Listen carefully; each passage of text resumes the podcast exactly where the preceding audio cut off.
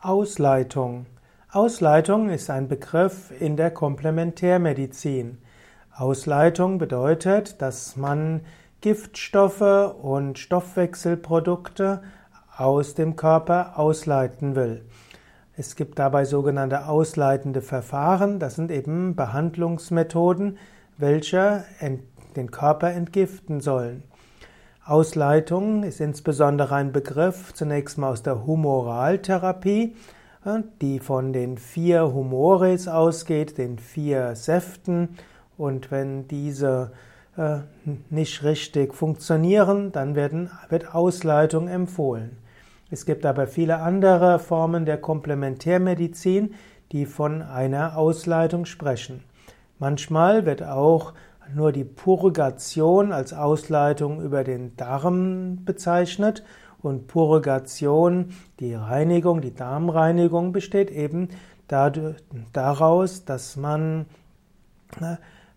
zum Beispiel Senna-Tee trinkt oder Auricinusöl zu sich nimmt und das führt dann zum Abführen und das soll dann verschiedene Gifte ausleiten.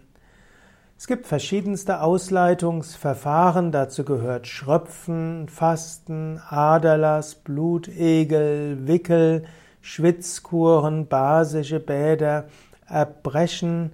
Es gibt verschiedene Ausleitungen über den Darm, dazu gibt es salinische Abführmittel, also Salzmittel, wie zum Beispiel auch Glaubersalz, ne? hm, dann gibt es Heilfasten, es gibt Einläufe, es gibt die Kolonhydrotherapie, es gibt auch Ausleitungen über den, über den Urin, dazu gibt es dann Diuretika und es gibt Trinkkuren. In der, Im Ayurveda gibt, kennt man auch das Konzept von Ausleitung und Entschlackung. Im der Panchakarma-Kur zum Beispiel werden verschiedene Ausleitungsverfahren miteinander kombiniert. Auch im Yoga gibt es die Ausleitung. Da gibt es die Kriyas. Beim Yoga ist allerdings das Konzept, dass man mit Kriyas einfach die natürlichen Ausscheidungsorgane verbessern will in ihrer Funktion.